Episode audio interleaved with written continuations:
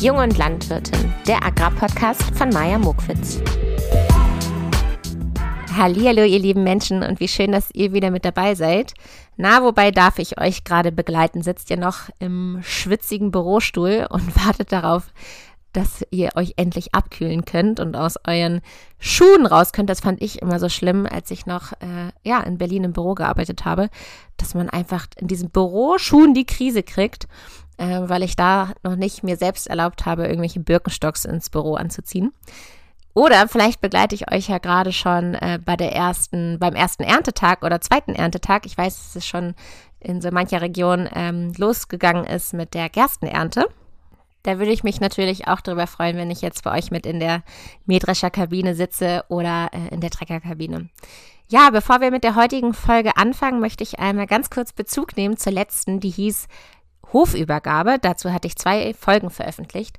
Und äh, ich habe mich so über eure Rückmeldung gefreut, dass ich eine Rückmeldung gerne vorlesen möchte. Und zwar die von unserem Steuerberater. So nämlich. Es ist ja wenn man ehrlich ist, nicht so, dass man sich immer freut, wenn man eine Nachricht vom Steuerberater bekommt, aber darüber habe ich mich richtig, richtig doll gefreut und deswegen hat sie jetzt ihren Platz hier im Podcast verdient. Ich lese sie euch mal vor. Hallo, Frau Mokwitz. So beginnt die Nachricht. Und da muss ich euch ganz ehrlich sagen, ich habe verlernt zu siezen es ist mir so unangenehm. Irgendwie rutscht mir sofort immer das Du raus und dann schaffe ich es nicht mehr zurück zum Sie. Und wenn ich dann mal an das Sie denke und irgendjemanden sieze, dann kommt direkt, oh, hör mal, aber ich bin ja noch gar nicht so alt. Deswegen, ähm, ja, bin ich jetzt vollkommen auf der Du-Schiene. Ich glaube, das liegt auch ein bisschen daran, dass ich mich in dieser Medienbranche selbstständig gemacht habe und in dieser Branche ist es auch üblich, dass man sich im beruflichen Kontext duzt. Und deswegen, ja, bin ich da richtig falsch programmiert aktuell und äh, musste deswegen sehr schmunzeln, als ich hier das Frau Mokwitz gelesen habe und ich musste mich stark konzentrieren, als ich geantwortet habe, dass ich da nicht ins Du rutsche. Also, hallo Frau Mokwitz. Ich habe mir eben auf der Rückfahrt von ihrer Mutter ihren Podcast zur Hofübergabe angehört und war begeistert. Zum einen, weil sie sich sehr freundlich über meine Rolle bei der Hofübergabe geäußert haben und zum anderen, weil ich diesen Podcast sehr gut bei zukünftigen Hofübergaben den Beteiligten empfehlen kann. Als Steuerberater neigt man dann doch dazu, die monetären Dinge und Zahlen, Fakten etc. in den Vordergrund zu stellen. Meines Erachtens haben Sie in dem Podcast aber die durchaus gewichtigen psychologischen Seiten eines solchen Übergangs sehr gut beleuchtet. und da ist mir dann auch aufgefallen, ähm, ja, ich habe immer die psychologische Brille auf, wenn ich irgendwas genauer betrachte. Ich weiß auch nicht, was das jetzt über mich verrät, aber Zahlen, Daten, Fakten werden von mir eher weniger beleuchtet. Jetzt eher wieder. Ich werde zumindest bei den zukünftigen Hofübergaben, die von mir begleitet werden, den Beteiligten empfehlen, sich diesen Podcast einmal in Ruhe anzuhören. Tada! So, und damit bin ich ja jetzt wohl erwachsen. Ich werde jetzt von Steuerberatern ernst genommen und das ist das, ich glaube, das ist das Zeichen für Erwachsensein. Jetzt haben wir es. So, und weil wir gerade vom Erwachsenwerden oder Sein sprechen, möchte ich euch unbedingt erzählen, wie ich hier gerade aussehe. Ich finde das immer ganz schön, wenn man so ein, so ein Bild vor Augen hat. Ähm, wir haben heute Donnerstag, 16 Uhr, und ich komme gerade vom Friseur. Und meine Friseurin ist eine Dorffriseurin, tatsächlich. Eine Sache, die alle Großstädte nicht können, sowohl Hamburg als auch Berlin nicht, sind die äh, Dauerwellen. So, und ich bin ja gerne, möchte ja gerne eine lockige Person sein. Deswegen fahre ich immer für die Friseurtermine aufs Dorf, weil hier die ganzen Omchens, äh, die wollen immer noch eine Dauerwelle bekommen und deswegen können das hier auch dementsprechend noch die Friseure. So, Punkt eins. Ich war also gerade beim Friseur und ähm, die Friseurin ist so eine ganz äh, aufgezwirbelte Ü60-jährige Frau mit weißen Haaren normalerweise die noch so Flatter-Flatter-Kleider anzieht und so, ja, ganz, ganz bunt eigentlich ist. Und sie hatte heute pinke Haare, also hatte so pinke Strähnchen.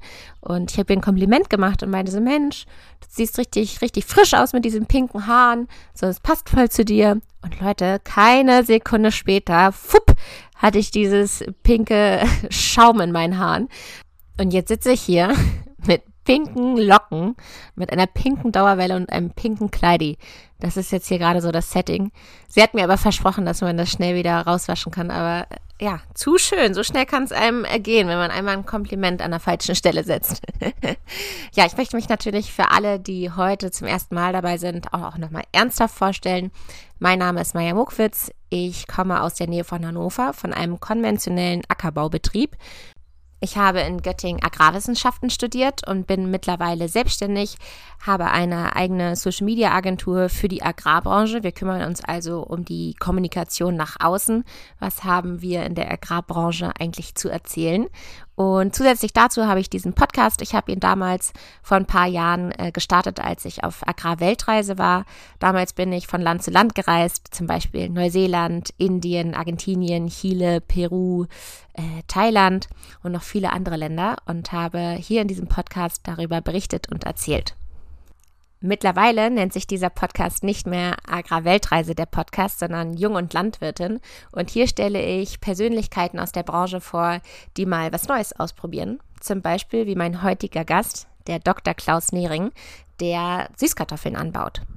Wir haben zusammen einen Zoom-Call gehabt und ich möchte gleich in unser Live-Gespräch springen, aber vorweg möchte ich euch noch ein paar Fakten und Eckdaten zu der Süßkartoffel mitgeben. In Deutschland ist es tatsächlich noch gar nicht so richtig erfasst, wie viel Hektar Süßkartoffeln hier angebaut werden. Das ist ein Zeichen dafür, wie unrelevant noch diese Menge ist. Man schätzt es ungefähr auf 200 Hektar und das beträgt circa 7 bis 11 Prozent des gesamten, der gesamten Süßkartoffelmenge, die auf dem deutschen Markt verfügbar ist. Genau, wenn man sich jetzt fragt, ja, okay, wo, wird denn, äh, wo werden denn Süßkartoffeln angebaut? Dann in Bayern, 80 Hektar, in Niedersachsen 40 Hektar und in Rheinland-Pfalz bis zu 20 Hektar. Also ihr seht, es ist wirklich eine sehr, sehr, sehr geringe Menge. Weltweit gesehen werden jährlich 92 Millionen Tonnen Süßkartoffeln geerntet und davon übrigens 56 Prozent in China. Aber China ist nicht der größte Exporteur, Exporteur, obwohl es das wichtigste Anbauland ist, sondern die USA. Also die USA ist auch für uns in Deutschland der größte Exporteur, woher wir unsere Süßkartoffeln bekommen. Jetzt fragt ihr euch sicherlich, ja, warum werden denn in Deutschland so wenig Süßkartoffeln angebaut? Ich möchte es euch gerne sagen. Süßkartoffeln sind super kälteempfindlich und benötigen ganz, ganz viel Licht. Sie wachsen am besten zwischen 20 und 29 Grad und ihr könnt euch ja vorstellen, ab welchem Zeitpunkt das bei uns in Deutschland ungefähr genau diese Temperatur hat. Und deswegen haben wir in Deutschland sozusagen nur einen ganz kleinen ein ganz kleines Zeitfenster in der Zeit, wo wir die Süßkartoffeln anpflanzen können und auch ernten können. Ich weiß nicht, wie es euch geht, aber ich äh, liebe Süßkartoffeln, vor allem wenn ich irgendwie auf so Streetfood-Festivals bin oder in der Stadt rumlaufe, dann, dann begegnet mir Süßkartoffeln am meisten. Jetzt noch nicht so bei mir in der eigenen Küche, aber wenn ich unterwegs bin, dann bestelle ich mir gerne mal eine Süßkartoffelpommes. Ähm, und wenn man mal auf die Verbraucherzahlen schaut, dann erkennt man ganz deutlich, dass es die Süßkartoffel immer noch im Trend liegt und dass sich das Importvolumen von den Süßkartoffeln in den letzten fünf Jahren verdoppelt hat. Und jetzt kommt noch ein Fakt, den ich ziemlich unwichtig finde, aber ich finde, man kann ihn sich leider so gut merken und damit Leute nerven mit diesem Fakt. Und zwar, obwohl sich unsere deutsche Kartoffel und die Süßkartoffel sozusagen den Namen teilen, sind die beiden echt kaum miteinander verwandt. Denn während die Kartoffel zur Familie des Nachtschattengewächses gehört, gehört die Süßkartoffel zur Familie des Windengewächses. Und somit kann man sagen, ähm, ja, haben die nicht viel miteinander gleich. Zum Beispiel darf man die Süßkartoffel im, im, rohen, ungekochten Zustand snacken und essen, zum Beispiel im Salat oder einfach so als Gemüsestick, aber die deutsche Kartoffel nicht. Das ist auch ein, ein Fakt, den man da nennen kann. Und damit könnt ihr jetzt Leute nerven, die das nicht wissen wollen und, und ihr wisst es halt jetzt. So, und damit auf zu dem Gespräch mit Dr. Klaus Nehring. Vorweg noch ganz kurz, wir haben uns wirklich sehr viel Mühe gegeben, vorher die Technik so einzustellen, dass wir am Ende eine gute Qualität haben. Leider ist es so, dass das Mikrofon von meinem Gast immer, wenn er angefangen hat zu sprechen, dass es sich für eine Sekunde ausgestellt hat. Wir haben nicht herausgefunden, woran das liegt. Mich hat es jetzt in dem Live-Gespräch nicht gestört. Ich hoffe, es stört euch auch nicht beim Zuhören. Ich wünsche euch viel Spaß mit der Thematik. Schön, dass ihr mit uns in die Süßkartoffelwelt eintaucht und vielleicht macht ihr gerade mal ganz kurz Stopp, holt euch ein kaltes Getränk und nehmt euch jetzt eine richtig schöne Auszeit vom Alltag.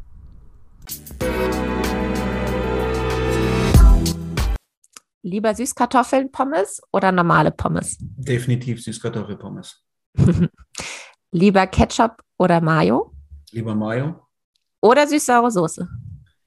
Dann süß-saure Soße. Zu Süßkartoffelpommes empfehle ich süß-saure Soße.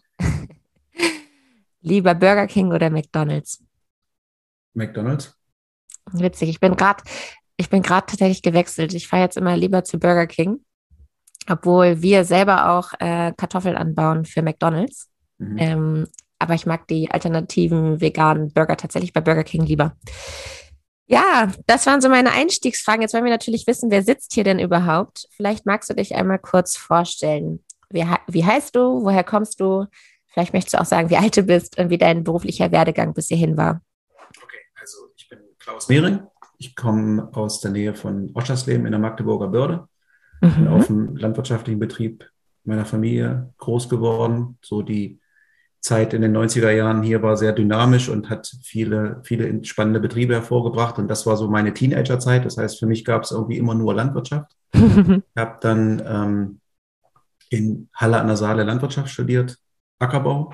Ist das da schön? Kann man da gut studieren? Da kann man sehr schön studieren, ja. Sehr mhm. schön. Gibt es da auch ähm, Partys? Da gibt es auch Partys. Okay. Hatten, ich glaube, es ist eine der wenigen Fakultäten, die äh, einen landwirtschaftlichen Studentenclub hat, den Bauernclub, den gibt es auch immer noch. es ist mittlerweile äh, aus den Gebäuden rausgezogen, woanders hingezogen, aber den Club gibt es immer noch, kann ich sehr empfehlen. nach, dem, nach dem Studium habe ich in äh, Göttingen und in Braunschweig promoviert im Bereich Agrarökonomie. Mhm. Und, ähm, Wann eigentlich? Von 2007 bis 2011. Mhm. Haben wir uns knapp verpasst. 2012 kam ich dann nach Göttingen. Nach Göttingen. Mhm. Ich habe in, Braunschweig am Thünen-Institut gesessen, weil die mhm. da so ein spannendes Projekt hatten, das äh, nennt sich AgriBenchmark und in dem Bereich Cash Crop, da habe ich ähm, ein paar Fragen wissenschaftlich beantwortet und Projekte geleitet und das war so weit, dass mich das dann auch nochmal richtig ins Ausland gebracht hat. Also ich hatte vorher schon so eine Affinität für Ausland, war habe einige Zeit in Australien gelebt. Bin dann da hingekommen und dann ging es nochmal richtig los. Das fand ich, fand ich sehr schön. Und, wie war ähm, dein Weg nach Australien? Also hattest du Backpacking so nach. Wie bitte? Medrascha fahren. Ah, ja, ja. ja. Genau. Genau. Das, äh, den Klassiker. Und ähm, habe dann ähm, in 2010 in Australien eine wissenschaftliche Konferenz organisiert. Und da kam jemand auf mich zu und hat mir ein Projekt in London vorgestellt, ähm, wo eine Investmentgesellschaft in äh, Landwirtschaft investieren wollte. Das klang dann sehr spannend für mich und dann bin ich 2012 ähm, nach London gegangen und habe sechs Jahre für diese Gesellschaft dort gearbeitet und war für die im Ausland unterwegs, hauptsächlich Osteuropa, Rumänien, Polen, aber auch andere Länder. Mhm. Und in 2018 bin ich nochmal für einen Investor nach Australien und habe dort einen Betrieb gesucht, gefunden, äh, übernommen und die ersten Jahre aufgebaut. Und Maja, das war auch der, der, der, die Zeit, wo wir uns kurz kennengelernt haben. Genau. Genau, damals war ich auf Agrarweltreise und habe nach spannenden Betrieben gesucht und äh, genau, dich dabei gefunden. In 2021 habe ich die ähm, Geschäftsführung hier auf dem elterlichen Betrieb übernommen in, äh, in, in, in Oschersleben. Mhm. Bin jetzt sozusagen ein Jahr hier im, im Sitz. Haben das so lange deine Eltern noch gemacht oder dein Vater? Richtig, richtig. Wie, wie alt ist der dann jetzt zu dem der Zeitpunkt? Nächstes, nächstes Jahr 70. Mhm. Mhm. Ja. Und ähm, zusammen mit Malte Isermeier haben wir hier, ähm, habe ich dann letztes Jahr hier die Geschäftsführung übernommen, den Betrieb, den die beiden Familien zusammen die letzten 30 Jahre aufgebaut und geführt haben. Genau. Mhm. Ähm, was baut ihr denn auf eurem Betrieb an? Ist ein reiner Markvogtbetrieb. Mhm. Magdeburger Börde ist so eine, so eine Region, die sich hauptsächlich für Qualitätsweizen auszeichnet. Also da haben wir ein großes, großen Standbein drin. Wir haben dann ähm, Raps, Zuckerrüben, na klar, haben Silomais, Körnermais und haben noch eine kleine Vermehrungssparte im Bereich Hybridraugen. Also sind so in dem Bereich aufgestellt. Keine Tiere. Ja, bewusst keine Tiere oder gab es einfach noch nie? Nee, das ist, ich, ich glaube, es ist nicht so eine, nicht so eine ähm, typische Ver Veredelungsregion. Und mhm. die, ähm, die Struktur ist einfach, das ist, ja, das ist eine klassische Ackerbauregion. Ne? Ja. Gute Böden, große Strukturen. Und ähm, ja, das haben wir hier über mehrere Jahrzehnte gemacht. Und ähm, genau, ich glaube auch Sonderkulturen ist, ist nicht so der, der ähm, besondere Standort hier. Mhm. Also das mit dem Thema, über das wir gleich sprechen, das habe ich dann auch sozusagen mitgebracht und zusammen mit einem, mit einem guten Freund hier in der, in der Region ähm, für uns entdeckt und dann den ersten Versuch gemacht. Ja, jetzt hast du schon den Spannungsbogen ganz groß gemacht, denn äh, wir wollen ja heute über Süßkartoffeln sprechen. Und äh, dadurch, dass ich dir schon auf sämtlichen Social-Media-Kanälen gefolgt bin, ähm, ist mir dein Zeitungsartikel aufgefallen, den du geteilt hast. Und der Zeitungsartikel hat die Überschrift getragen, wie Oschersleber Bauern Erfolg mit Süßkartoffeln haben. Und ich glaube, äh, die schreiben da über euch. Wie begann denn das mit der Süßkartoffel bei dir oder bei euch? Du hast es ja schon gesagt, du machst das mit einem Freund zusammen. Warum hast du dich daran gewagt? Also ähm, ich habe Interesse natürlich an, an, neuen Sachen und mhm. habe schon äh, lange überlegt, was man, was man jetzt sinnvoll in so einen Marktfruchtbetrieb, wie wir das sind, integrieren kann, mhm. wo man einerseits die, die Flächenausstattung des Betriebes nutzen kann, um Wertschöpfung zu schaffen, aber auch die, das Know-how des Teams und das Know-how der Mitarbeiter eben so einbinden kann, dass man sagt, okay, es, ist, äh, es sind Synergieeffekte irgendwo. Und dann, als ich aus Australien zurückkam, habe ich gemerkt, dass ähm, Stefan Peter, der ein Lohnunternehmer im Nachbarort ist, der hat einige Jahre mit Süßkartoffeln schon experimentiert der erst im Garten und dann auf einer kleinen Fläche auf dem Acker und dann letztes Jahr auf einer größeren Fläche auf dem, auf dem Acker das, das ähm, versucht hat. Und ähm, als ich dann letztes Jahr die Bestände gesehen habe, dachte, da war ich sehr beeindruckt, wie, wo, wo das schon, wohin das schon gereift ist. Mhm. Es ist, es ist, also, es ist sehr viel sehr viel Pionierarbeit zu leisten. Es gibt da ganz wenig Maschinen von der Stange, es gibt keine bestehenden Systeme. Es ist eher so, also man, man experimentiert, während man das Ganze in den, in den Anbau bringt. Mhm. Mhm. Das hat Stefan in beeindruckender Weise gemacht und dann haben wir uns da drüber unterhalten und sehr schnell gemerkt, dass wir da, dass wir das eigentlich beide gleich sehen und das gleiche erreichen wollen, nämlich diesen, diesen Anbau weiter zu, weiter zu voranzubringen, zu fördern, zu professionalisieren. Mhm. Und da haben wir dann in diesem Jahr Kräfte zusammengelegt und haben das, haben das so als lose Kooperation angefangen und ähm, ja, haben jetzt die erste, die, die Pflanzung, die Pflanzung, wir sind jetzt durch die Pflanzung durch. Ne? Als der Zeitungsartikel gekommen ist, das, das, das Bild, was dazu entstanden ist, das war ja. vom, er, vom ersten Dämme ziehen. Also ich fand es dann auch, fand es dann auch sehr sportlich zu sprechen, davon zu sprechen, dass wir damit schon Erfolg haben. Also das, das sehen wir dann auch erst am Ende, am Ende diesen, diesen Jahres. Aber ja. Dann sprechen wir, sind, wir uns auch nochmal, da frage ich dann auch nochmal nach, wie ja. erfolgreich das alles war. Wir sind, wir sind, wir sind leidenschaftlich dabei und haben auch in den, in dem, in den, ja, in dem, in den ersten Wochen jetzt ähm, das Ganze eben selbst in die Hand genommen und haben selbst sehr viel draußen mitgearbeitet und Maschinen gefahren und Logistik gemacht und Bestände geprüft und Beregnungen aufgebaut und sowas alles. Also es ist schon eine sehr intensive Geschichte, sowohl als Kultur als auch für uns als Landwirte. Mhm. Unter welchen Bedingungen wächst denn eine Süßkartoffel besonders gut? Vielleicht kannst du die Hörer nochmal abholen. Gib uns doch mal ein paar Eckdaten, was die so braucht. Also Süßkartoffel ist so eine Pflanze, die kommt aus dem aus den, aus den Tropen, ne? Also mhm. ist, eine, ist eine, also eine relativ anspruchslose Pflanze, die es einfach warm und feucht braucht. Mhm. Ähm, man, man darf nicht denken, dass das was mit der klassischen Kartoffel zu tun hat. Das ist einfach nur, ist, ja, der lateinische Name Batate kommt von Potato. Also es muss wohl irgendjemand mal eine Hand genommen haben und, gesagt, und gedacht haben, Mensch, ist ja gar nicht so weit weg. Ansonsten ist das aber ähm, eine an Efeu erinnernde, bodenkriechende Pflanze. Mhm. Und die mag es halt sehr warm, ähm, ganz einfach durch, durch die Herkunft und ähm, kommt halt doch so mit, mit, mit kalten Nächten in unseren Bereichen. Da kommt die nicht so richtig mit klar. Das haben wir, dieses haben wir dieses Jahr erfahren und letztes Jahr auch schon beobachtet. Also man muss dann auch so spät im Jahr kommen, dass man dann da keine kalten Nächte hat, die dann, ähm, die die Pflanzen dann bremsen, schädigen und so weiter. Mhm. Wann pflanzt ihr die dann und woher bekommt ihr die? Ähm, die Pflanzen kommen aus einem größeren Züchterhaus, mhm. die, eine, die auch in Deutschland Niederlassung haben. Also das sind, sind vorgezogene Stecklinge. Und ähm, wir haben im Mai angefangen zu pflanzen und ja, haben so ein, so ein Saat- oder ein Pflanzfenster, was bis in Juni reinreicht. Okay. Und ähm, wie kann ich mir den Anbau vorstellen? Also auf dem Bild, um das nochmal kurz zu beschreiben von dem Zeitungsartikel, äh, da sieht man, wie die Süßkartoffeln unter Folie angebaut werden. Ähm, was muss man noch bedenken bei diesem Anbau?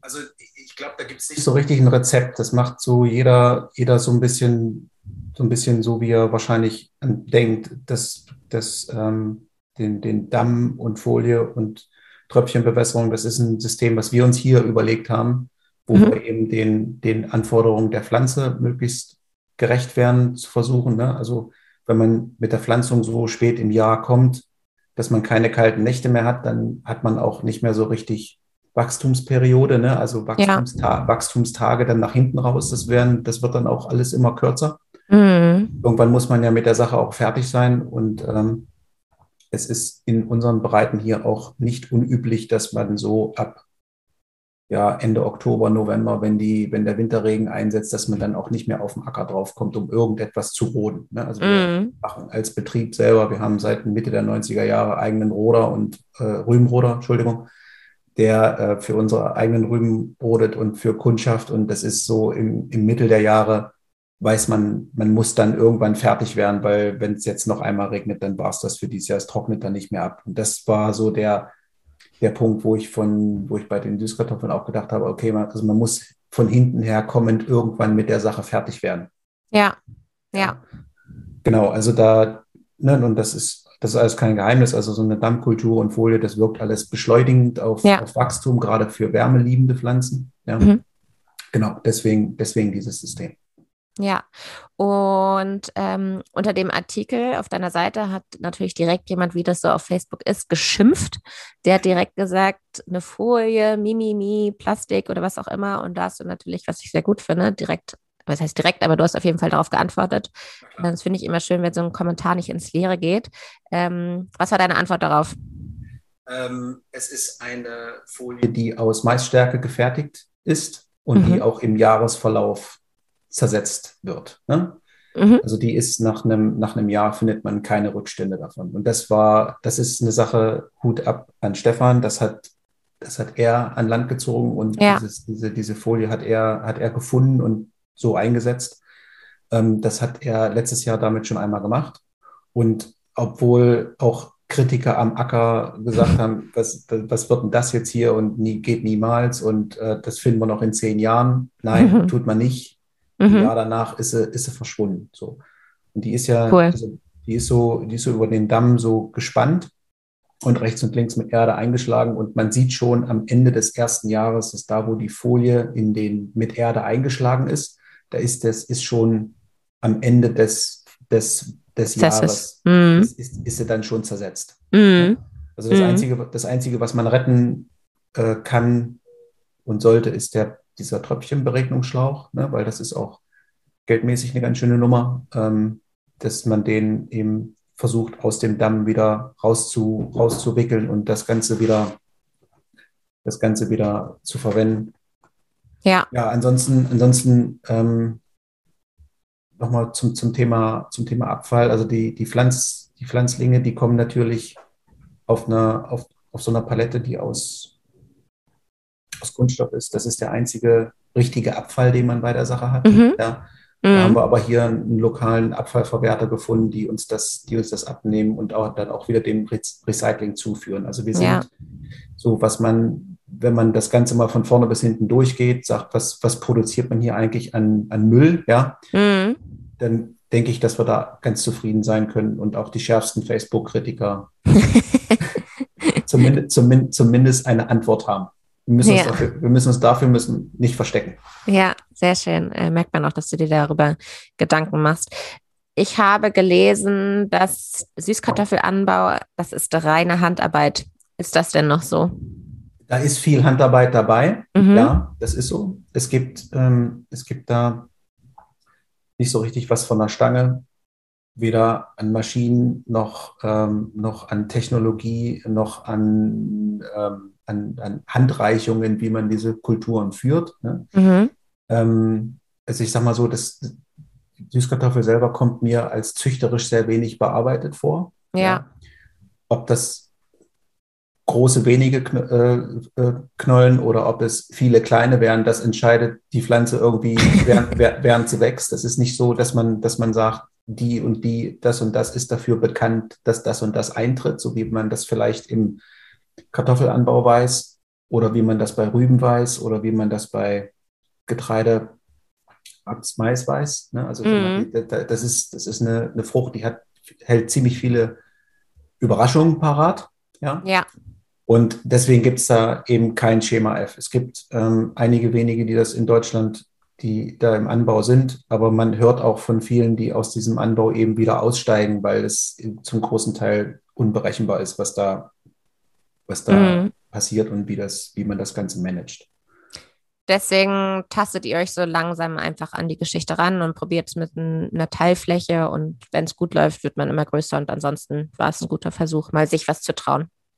Also wir, Stefan und ich, wir behandeln das beide als, als Startup. Es ist, hat natürlich hohe Priorität äh, mhm. bei uns beiden, aber es ist, es ist nicht das, es ist nicht das Einzige, was wir machen. So, und dann, da, ich denke, so können wir das risikomäßig ganz gut in unsere Betriebe mit integrieren.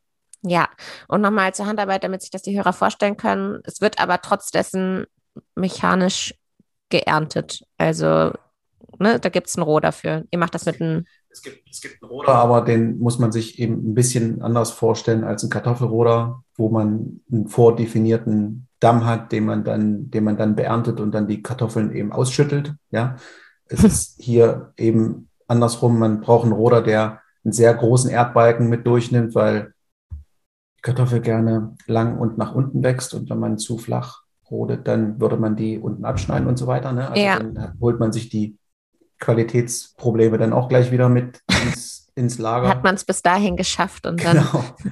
genau. Und dann ist es, ist es eben so, dass man, dass die, der, der Roder ist eben das, das umgekehrte Verfahren von einem Kartoffelroder. Man hat nicht die, die Süßkartoffeln auf dem Siebband und die Erde fällt nach unten raus, sondern man hat äh, die Erde auf dem Band und man nimmt händisch die Süßkartoffeln raus, ne? weil die beide während, während der Ernte wie noch nicht schalenfeste Kartoffeln eben sehr, sehr empfindlich sind. Empfindlich. Mhm. Mhm. Okay.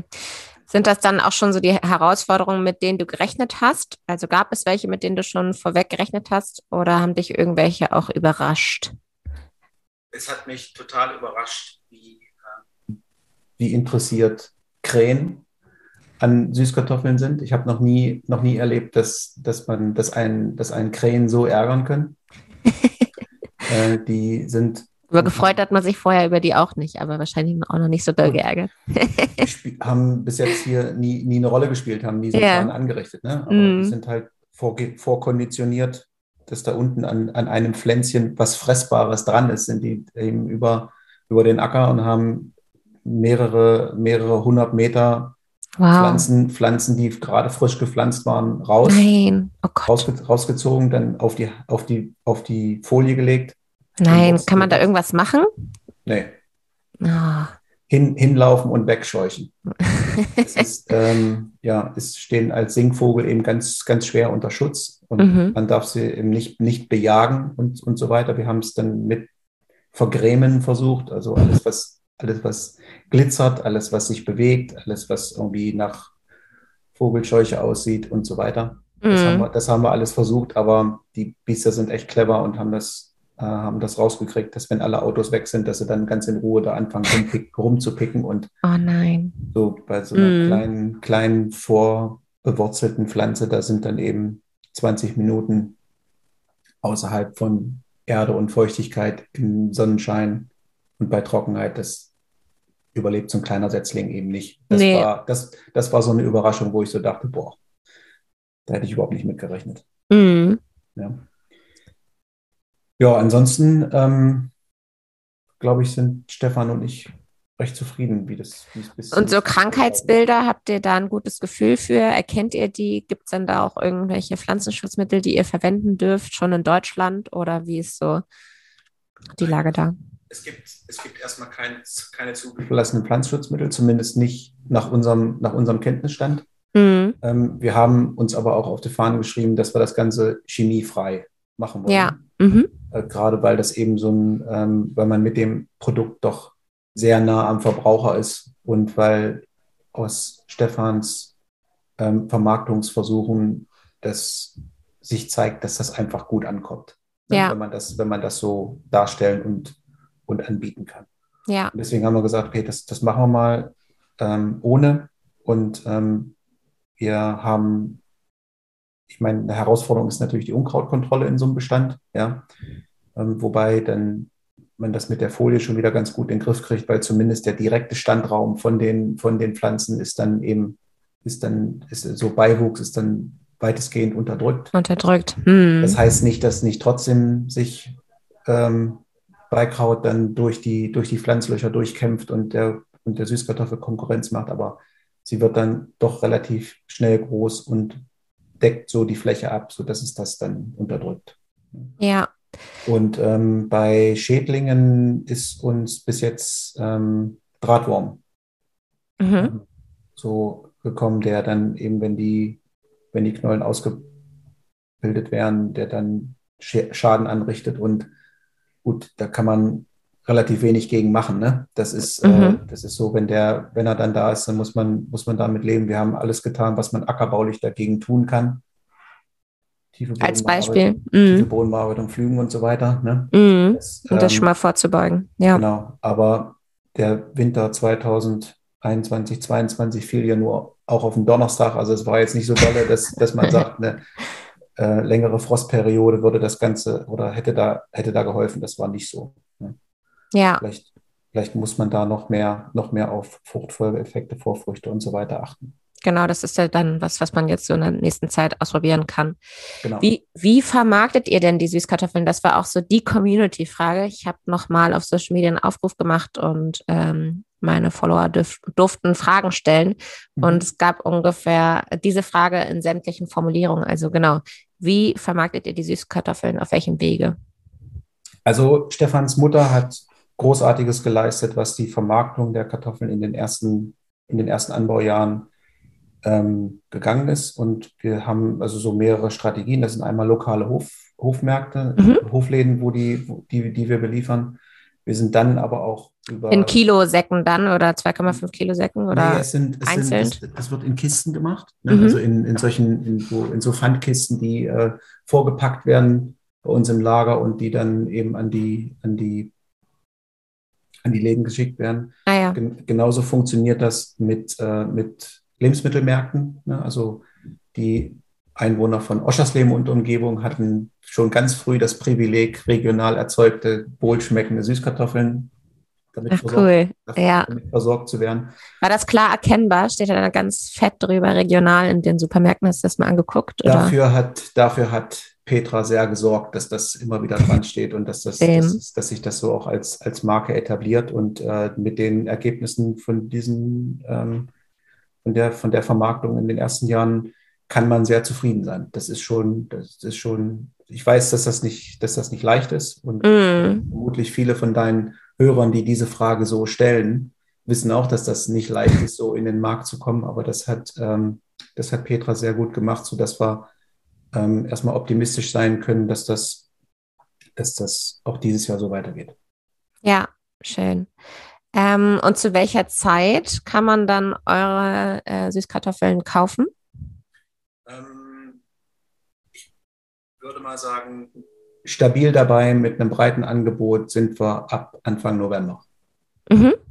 Ja, ähm, also die Süßkartoffel wird ähm, ist so ein, so ein klassisches Wintergemüse. Was heißt klassisch? Ne? Also es ist so, es mhm. geht, kommt in den Markt, wo man regional erzeugt relativ wenig frische Gemüse zur Verfügung hat. Ja? Mhm. Also ist man dann sicherlich bei Kartoffeln, Möhren, Kohlarten und so weiter, die dann regional erzeugt in die, äh, im, im, Angebot sind.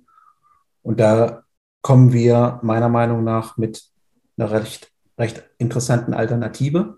Ne? Wenn man denkt, dass die Woche irgendwie sieben Tage hat und man hat fünf frische Gemüse zur Auswahl, dann ist ja ein sechstes erstmal ganz interessant. Ja. Ähm, und ähm, es ist ja jetzt auch nicht nur aufgrund der aktuellen Markt- und Versorgungssituation interessant, sich ein bisschen um Regionalität zu kümmern und Dinge nicht, nicht von sonst wie Übersee einfliegen zu lassen, um sie dann hier zu machen. Und das ist eben bei Süßkartoffeln immer noch der Fall. Ne? Also das mm. Gros der in Deutschland verzehrten Süßkartoffeln ist, äh, ist Importware ja. aus, aus ganz weit weg. Ja. Und ähm, die werden dann eben auf dem Weg hierher auch noch behandelt, damit die Haltbarkeit gewährleistet ist und so weiter. Und also ich kann äh, den Hörern nur erzählen, dass wenn, äh, wenn sie im Supermarkt Süßkartoffeln finden, die weiße Ränder haben, ja, mhm. die sind dann chlorbehandelt. Mhm. Und ähm, das ist eben eine Sache, das machen wir mit unseren Süßkartoffeln nicht. Die kommen so, wie wir sie, so wie sie aus dem Lager kommen, kommen sie in den Handel und sind dann eben ohne zusätzliche Lagerbehandlung. Das Chlor ist dann also für, für die Haltbarkeit und Lagerfähigkeit. Richtig, ne? mhm. Genau, also ist, ist, ist, ist, kennt man ja, es tötet Keime ab, ja. hält, hält sauber und so weiter und ist dann aber auch untrennbar mit, der, mit, dem, mit dem Gemüse verbunden, was ja der ein oder andere vielleicht auch nicht so schön findet. Nee. Unter welchen, unter welchen Bedingungen werden denn deine Süßkartoffeln gelagert? Also was ähm, braucht die? Ja, also ähm, ich glaube, das ist nicht sehr unterschiedlich von normalen Kartoffeln. Okay. Ne? Also mhm. irgendwann muss man die Feuchtigkeit rauskriegen, die ja. man mit der Ernte kriegt. Irgendwann muss man sie zu, muss man sie bei einer einigermaßen lagerfähigen Temperatur haben, damit sie den Winter überstehen. Ähm, aber die Ergebnisse von ähm, Stefans ersten Versuchen sind da recht vielversprechend. Also der Lagerabgang, das kriegt man in den Griff. Okay. Ist der Anbau denn teuer? Also lohnt es sich finanziell? Was würdest du anderen Landwirten raten? Auch schon mal ausprobieren oder ist es eigentlich noch zu früh? Ähm, es ist mein allererstes Jahr. Ja. Ne, also ich kann da jetzt noch keine eigenen wirtschaftlichen Ergebnisse zurückblicken und sagen, das ist eine total coole Sache, das empfehle ich jedem. ähm, da müsste man, da müsste man vielleicht nächstes Jahr um die gleiche Zeit nochmal drüber sprechen, wenn okay. die Ernte 2022 komplett vermarktet ist. Aber ich kann mal so viel sagen, wenn das Budget für den Anbau nicht vielversprechend wäre, ja. dann hätten wir das nicht gemacht. Okay. Mhm. Ja, also wir, wir machen das ja nicht, um Geld zu verlieren. ja, das hast du gut gesagt. Mhm. Was motiviert dich denn, äh, so neue Wege zu gehen? Was ist da dein, dein Anspruch? Ja, also ich würde mich schon als experimentierfreudig einschätzen und, mhm. und ähm, zu überlegen, was, ähm, was man mit so einem Standort Magdeburger Börde, gute Böden, ähm, gute natürliche Fruchtbarkeit, gute Nährstoffversorgung, was man da außer großflächig ähm, Landwirtschaft noch machen kann, das interessiert mich schon sehr. Ja. ja? Also ich mhm. bin ähm, daran interessiert, eben sowas zu probieren, ähm, Pionierversuche ähm, mir anzugucken, zu gucken, ob man das professionalisieren, ob man es skalieren kann und dann in den Anbau bringen kann und in so einen Betrieb, wie wir das sind, integrieren kann. Ich glaube, das ist so die, das, was mich am meisten daran interessiert. Ne? Ja. Und wie, ich sag mal, dieses Jahr haben wir eben daran noch sehr viel selber gearbeitet.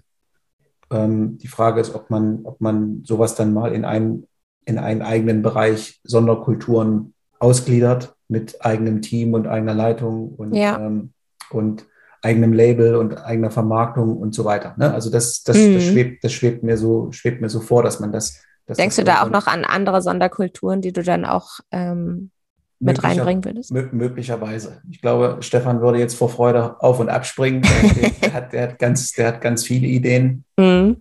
Ähm, aber ja, das ist vielleicht noch zu früh, um darüber zu sprechen. Okay.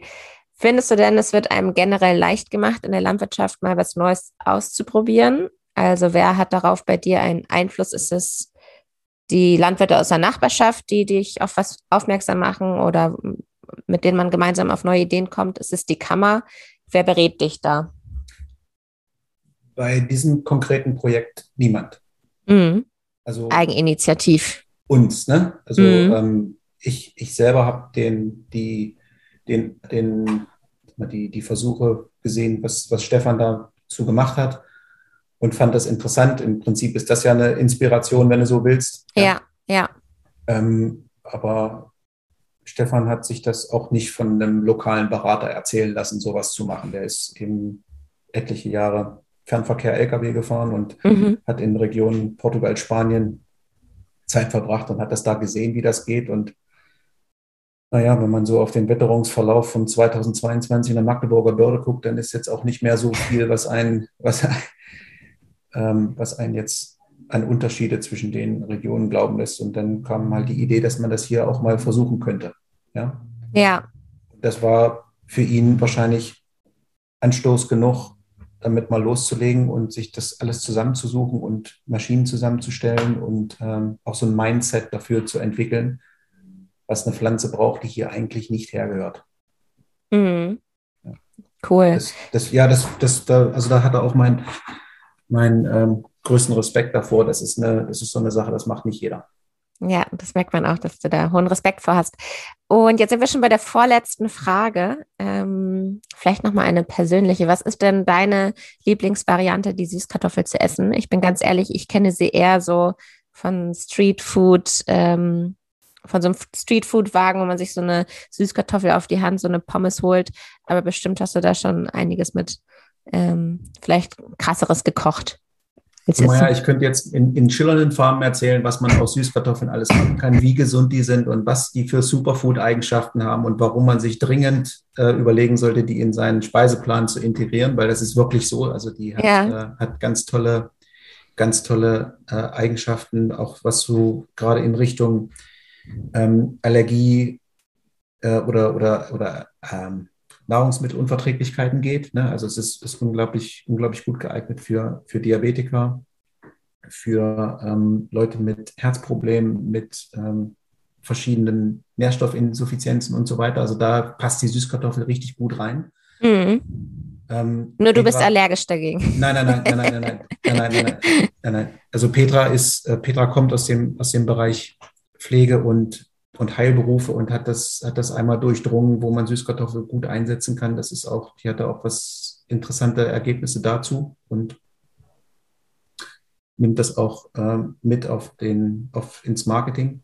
Mhm. Bei, der, bei der Zubereitung selber, also ich, ich glaube, diese ganze Steak-Kultur, die aus Amerika hier so reinschwappt, die tut uns da einen großen Gefallen, ja, weil diese, die, die Süßkartoffel passt eben zu, einem Grillabend und insbesondere zu gegrillten Rindfleisch passt das, glaube ich, richtig gut. Mhm. Ja. Mhm. Ähm, das wissen nicht nur wir, sondern das wissen auch die großen Burgerketten. Und es gibt jetzt auch seit kurzem bei McDonald's Süßkartoffelpommes im Angebot. Das hat mich sehr gefreut. Deswegen sind das meine aktuellen Favoriten. Ja, und nochmal ja. auf Frage Nummer zwei vom, vom Anfang zurückzukommen. Ja, eine wichtige Frage. Ähm, ansonsten habe ich sie, habe ich sie gegessen als, als Beilage, so als Möhrenersatz.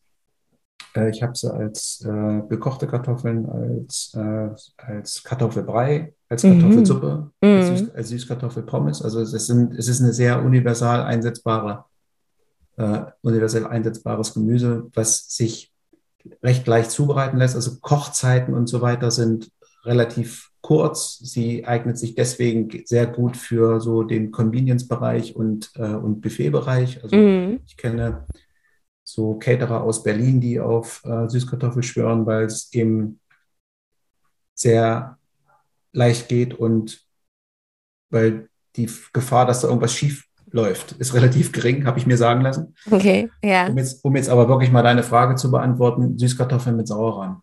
Nicht so einfach. Sorry, sorry, Süß, Süßkartoffel, Süßkartoffel Pommes mit Sauerrahm. Das, yeah. ist mein, das ist mein Favorit. Okay, schön. Werde ich das auch mal ausprobieren. Ist jetzt ja auch nicht so schwer. Ähm, ja, vielen Dank für deine Zeit. Äh, ich hatte noch mir aufgeschrieben, vielleicht hast du ja irgendwie im Sommer noch Erntejobs zu vergeben oder Ausbildungsplätze. Gibt es da irgendwie Bedarf bei dir? Ähm, wo kann man sich dann bei dir melden, falls man irgendwie ja, Teil deines Betriebes werden möchte?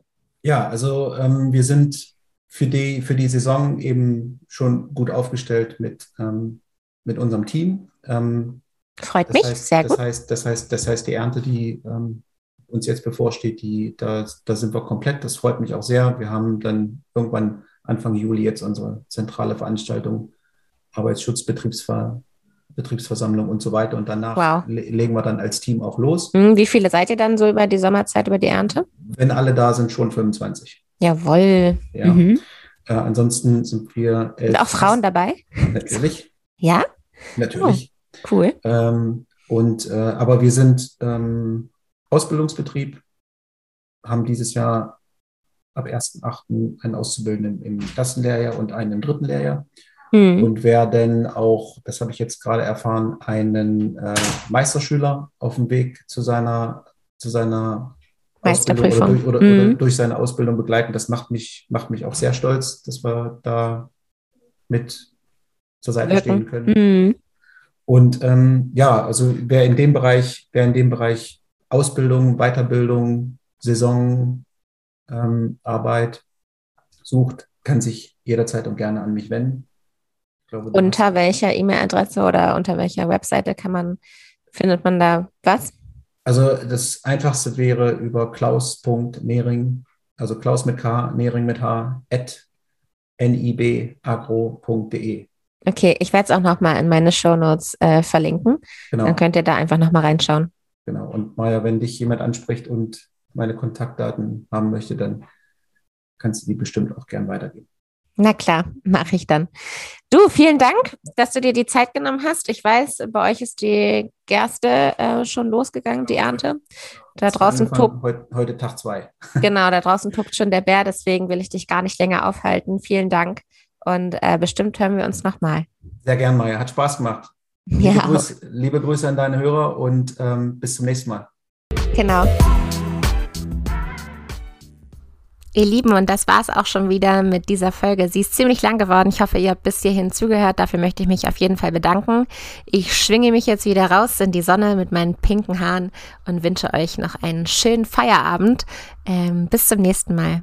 Diese Folge widme ich wie immer meiner Sina und allen, die diese Woche noch Süßkartoffeln essen. Tschüss!